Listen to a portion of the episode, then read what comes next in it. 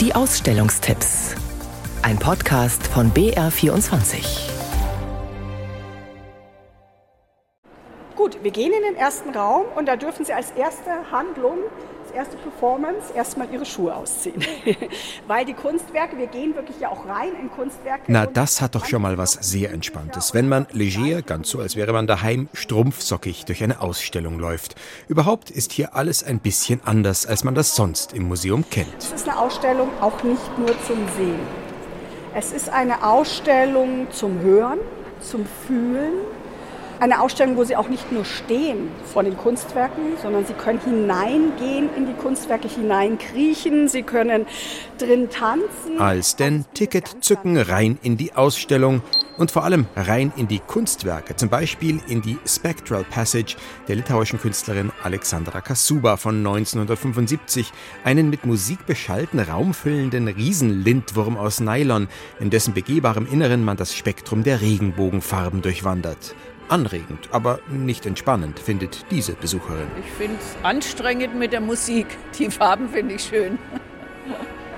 Alexandra Kasubas Spektralpassage ist wie alle Kunstwerke hier eine Rekonstruktion, weil die Originale nach nur einer Ausstellung in der Regel wieder zerlegt, mitunter zerstört wurden. Und noch eine Gemeinsamkeit fällt auf. Den Weg durch das Innere ihres Nylonschlauchs versteht Kasuba sinnbildlich für den Lebensweg des Menschen. Um dieses Thema Geburt und Tod kreisen viele der Werke hier. Etwa auch ein Kissenburggebilde von Martha Minuchin aus Polstern und Matratzen. Denn schlafend auf Matratzen verbringen die meisten Menschen eine Menge Lebenszeit. Auf Matratzen werden viele geboren und sterben auch wieder darauf.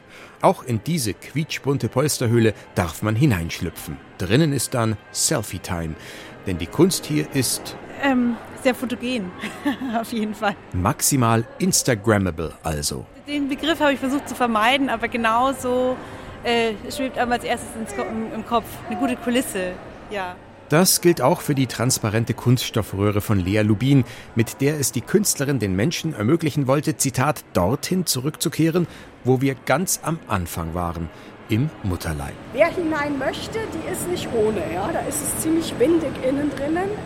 Und es ist auch so, dass man sich wirklich, das ist bewusst so gemacht, durch einen Widerstand hindurch in diesen Schlauch hineindrücken muss. Ich finde es mega cool. Also gerade wenn man da einfach die Kunst am ganzen Körper erleben kann, mit dem Barfuß, man darf es anfassen, man kann sich rumexperimentieren es ist nicht einfach so, dass man Abstand halten muss und irgendwie bloß nichts berühren. Aber ja, am Anfang ist man noch ein bisschen vorsichtig, liest noch fünfmal nach, darf ich jetzt wirklich da rein oder darf ich das wirklich anfassen? Man braucht einen kurzen Moment. Und so gibt es hier Kunst zum, im doppelten Wortsinn, Begreifen. Man kann buchstäblich auf Tuchfühlung gehen mit der Kunst und lernt zugleich etwas über Environments, diese Kunstform an der Schwelle zwischen Kunst, Architektur und Design und über den allzu oft vergessenen Beitrag von Künstlerinnen auf diesem Feld. Ich bin selber eigentlich kein Fan von so Erlebnissachen, weil ich es oft relativ unangenehm finde, aber hier so den Raum zu erleben ist schon ganz interessant und nicht irgendwie für Kinder oder Leuten, denen ein Museum sonst zu langweilig ist, würde ich mal sagen.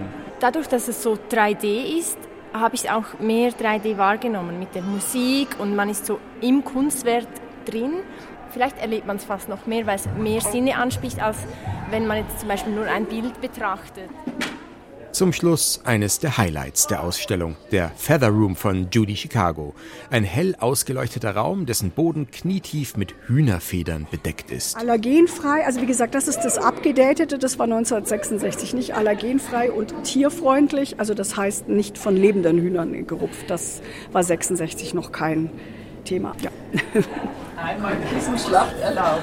Seid mutig. Also wer sich möchte, kann sich nämlich hineinlegen, hineinsetzen. Also hier also während die Zeit und der Ort gekommen, sich einfach hineinfallen zu lassen ins flauschige Weiß, um kurz zu rasten und entspannen. Aber Achtung, hinterher hat man ein bisschen Stress, die Hühnerfedern, die sich an die Kleidung heften, wieder abzubürsten, was nie restlos gelingt. Aber dadurch nimmt man ein klein wenig von der Kunst, in die man eingetaucht ist, mit nach Hause. Hat man auch nicht alle Tage.